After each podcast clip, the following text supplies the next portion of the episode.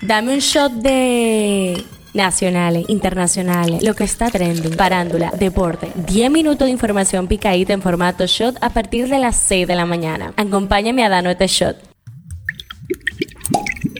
Buen día, feliz jueves 16 de noviembre, soy Gabriela de la O y esto es el Show Diario, el tema que está caliente allá. Una banda armada irrumpió este miércoles en un hospital de Haití y tomó como rehenes a mujeres, niños y recién nacidos, según el director del centro médico que pidió ayuda a través de las redes sociales. José Ulice, fundador y director del centro hospitalario Fontaine situado en la comunidad de Cid Soleil de Puerto Príncipe, confirmó el incidente en un breve intercambio de mensajes con The Associated Press. Esto es lo que está trending. El presidente de la República, Luis Abinader, designó a Fabricio Gómez Como el nuevo director general del Consejo Nacional de Promoción y Apoyo a la Micro, Pequeña y Mediana Empresa. El general Francisco Soria de la Cruz asumió este miércoles la jefatura de la Dirección General de Seguridad de Tránsito y Transporte Terrestre. La Oficina Nacional de Meteorología vigila un área de baja presión asociada a una vaguada, localizada al suroeste del Mar Caribe, que producirá fuertes lluvias sobre el territorio desde el viernes. La Guardia Costera de Estados Unidos informó este miércoles que está buscando a un tripulante de 30 años del crucero MSC Seascape, que se cree que cayó por la borda cerca del municipio de Aguadilla, en el oeste de Puerto Rico. Según el comunicado difundido por las autoridades, el hombre se precipitó por la borda desde una altura aproximadamente de 32 pies. En las efemérides, el 16 de noviembre se celebra el Día Internacional para la Tolerancia, una efeméride instaurada por la UNESCO en 1995 para conmemorar la Declaración de Principios sobre la Tolerancia. Politiqueando en Chin. En un reciente round, el candidato a presidencia por la Fuerza del Pueblo, Leonel Fernández, colgó un video en sus medios sociales en el que habla de los apagones, que nos invaden en cualquier momento a toda hora, por lo que sugirió al gobierno dejar de señalar tanto los errores del pasado y hacer cargo de los problemas del presente. Eso motivó a que el ministro administrativo de la presidencia y titular del PRM, José Ignacio Paliza, citara el tuit de Fernández y le recordara que él prometió el fin de los apagones para febrero del 2008. Gobernaron durante 20 años el PLD, organización a la que pertenecía Fernández, y dejaron el problema sin solución. Paliza sustentó su ataque con un enlace de un artículo del Diario Libre publicado en el 2010 cuando el exmandatario aseguró que resolvería para el 2012 los apagones. Hablando un poco de salud, el Ministerio de Salud Pública informó que vigila de cerca la presencia de un brote diarreico, posible cólera en las localidades de Bauruco y La Ciénega, en la provincia de Barahona. Dijeron que todo habría sido producto de la explosión del acueducto de San Rafael con unos 100 metros de tubería lineal que nutre ambas comunidades, de acuerdo a las informaciones suministradas por las autoridades sanitarias. Un show deportivo. Carl Anthony Towns anotó 33 puntos para que los Timberwolves de Minnesota hilvanaran su séptima victoria, esta vez 104 a 101, en el torneo in-season sobre los Warriors de Golden State. El partido del martes incluyó tres expulsiones en el comienzo, todavía con el marcador en ceros y cuando no habían transcurrido siquiera dos minutos, Draymond Green de Golden State fue echado por rodear con un brazo el cuello de Rudy Gobert en un aparente intento por asfixiarlo. Pasa en TNT, pasa en el mundo. A sus 72 años y tras cuatro de, quedar viuda, María Antonieta de las Nieves, conocida como la Chilindrina, está buscando novio. Incluso mencionó que estaba interesada en el actor cubano Otto Sirgo,